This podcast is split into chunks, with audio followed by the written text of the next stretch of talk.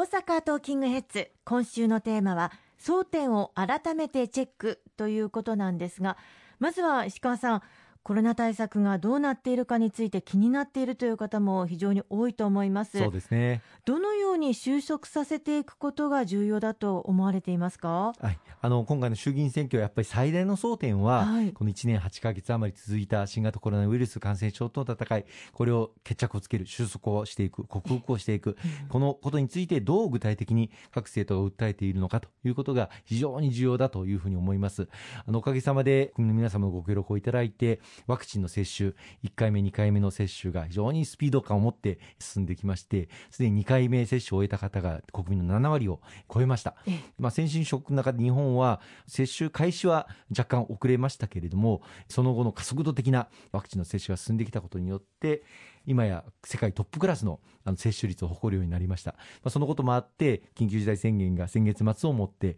全国一斉に解除になり、まあ、それからもう3週間余りが経ってますけれども、はい、人流は増えていますが、うん、あの感染拡大には結びついていない、まあ、大阪においても今2桁の低い新規感染者数の数が続いているとい。うことがあります、はい、あのこのようにワクチンの接種が進んできたことそれから治療薬これもですね抗体カクテル療法といった大変効果の高い治療薬が入院患者の方、あるいは宿泊療養の方、また自宅に往診したり、あるいは外来で病院にお越しになる方、こうした方々に対しても投与することができるようになっておりまして、こうしたことが安心感として広がっているんではないかというふうに思います。うん、今後はいかにそのコロナのとの戦いに決着をつけていくのか、うん、まあ、出口がようやく見えてきているというふうに思いますので、冬に懸念されております第6波と言われるような状況に向けての備えをきちっと確保すべく実際に働いて結果を出している政党はどういう政党なのか、うん、しっかり有権者の皆様の目で見ていただきたいと思いますね。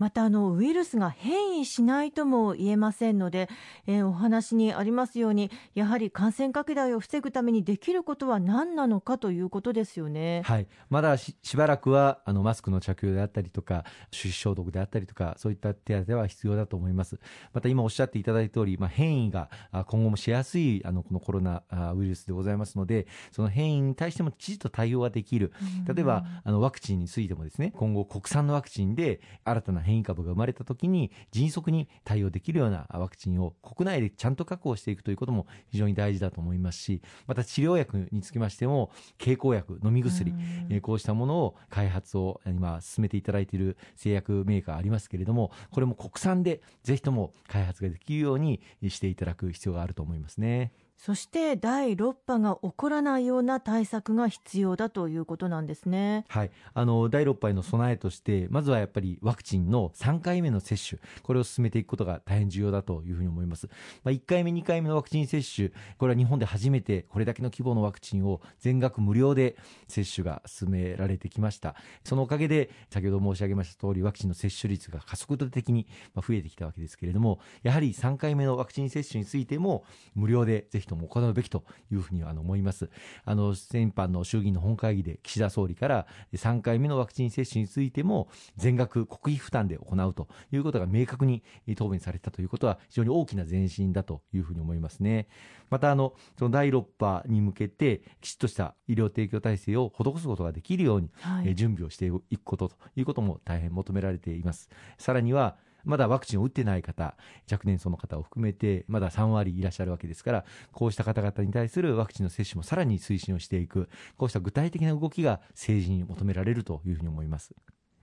まあ、あの感染拡大をいかに防ぐかということに注力をする一方でポストコロナでの経済と生活の再生も行っていかなくてはいけないかと思います、まあ、そこで各党さまざまな給付金制度を掲げていますが石川さんご自身はどのようにお考えなんでしょうか、はい、あのコロナとの戦いに決着をつけて収束を図った後大変に傷んでしまった深刻な打撃を受けてしまった日本の経済を立て直していかなければいけないと思います。特に飲食食業界、あるいは観光業界など、えー、本当にこの1年8ヶ月余りですね、大変なご協力をいただいて、コロナとの戦い、乗り切るために頑張ってきてくださいました。こうした事業者の皆様を、まずは力強く後押しをしていく、消費を喚起していく、うん、そして経済の V 字回復を図っていく、まあ、そのための具体的な施策が求められるというふうに思います。消費を喚起する具体的な施策として、新たなマイナポイント事業、マイナンバーカードをお持ちの方や、これから申請される方に対して、お一人3万円分のマイナポイントを支給する新たなマイナポイント事業というのを掲げております。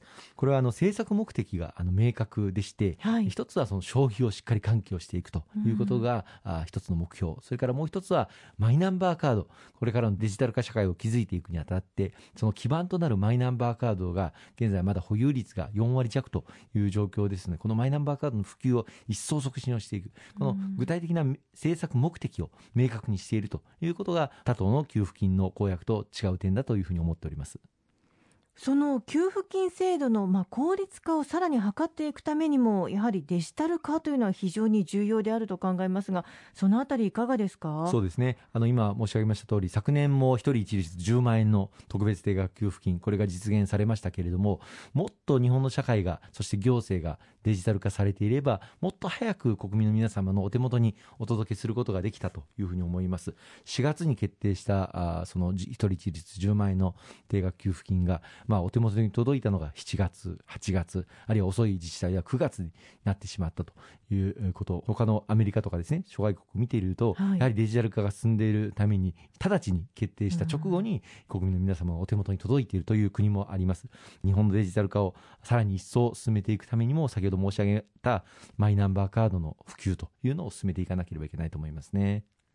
そして経済政策については本当に各党さまざまな案がありまして、まあ、結局のところどのような方法がいいのか分かりにくいという意見もありますがそのあたりはどのようにお感じですか？一つやっぱり重要なのは言うことは簡単なんですね、はい、だけどそれを果たして実現できるのかその実現性が果たしてあるのか、実行力があるのか、うん、そこをよく見ていただきたいと思います。財源についてちゃんと考えているのかということ、それから具体的にどのようにそれを実現していくべく、国会で働きかけをやっているのかということ、こうしたことが大変重要だと思います。あの、公明党が掲げている新たなマイナポイント事業、また子どもたちに対する未来応援給付として、0歳から高校3年生までのすべての子どもたちに、一人一律10万円相当の未来応援給付を支給したいということ、こうしたことについては、財源として、あの昨年度、令和2年度の決算剰余金、余ったお金が4兆5000億円ありますので、はい、これで十分賄えるというふうにあの訴えさせていただいております。いたずらに